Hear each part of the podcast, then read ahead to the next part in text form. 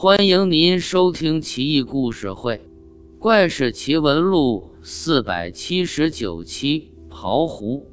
南朝宋文帝刘义隆元嘉年间，散骑常侍刘眷家住丹阳。一天午后，刘眷有公务出门，策马门外，骤雨急至。刘眷颇为踌躇，盘算着要不要推迟出行。这时，三个小孩蹦蹦跳跳而来，都六七岁模样，很是可爱。一个男孩手持一把葫芦做成的酒壶，另两个小男孩在争抢，雨地里打滚嬉闹，身上居然不沾泥水。刘娟暗自惊异。喝道：“哪里来的孽障，敢在我门口撒野？”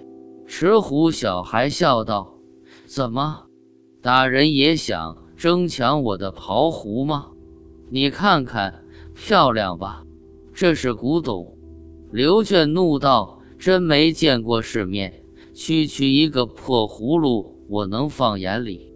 快滚，免得脏了我的地界。”三个小孩哈哈大笑，继续若无其事的玩闹。刘眷急了，掏出弹弓来发射，一下子命中那个袍壶，壶落地，三个小儿凭空消失。刘俊惊得一身冷汗，四处查看一番，一无所获，这才壮着胆子上前。拿起那个袍壶，仔细查看，果真古朴精美，世间罕有。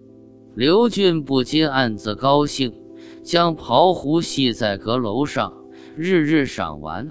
忽然有一天，一个妇人在阁楼下望着袍壶大哭。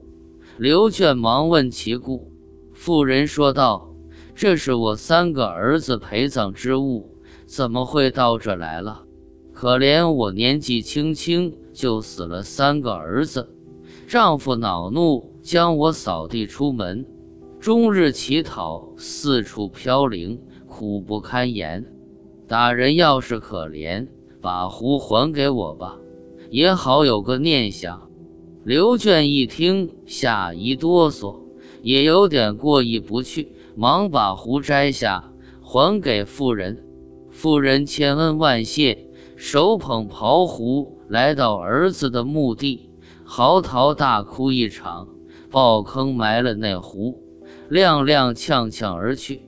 第二天一大早，三个小男孩再次出现在刘府门外，手捧袍壶，个个心花怒放，喜笑颜开，齐声叫道：“失而复得，好不快活！”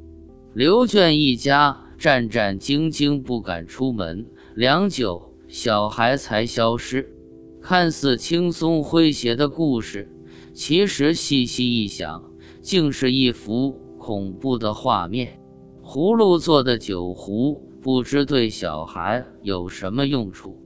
莫非是个隐喻？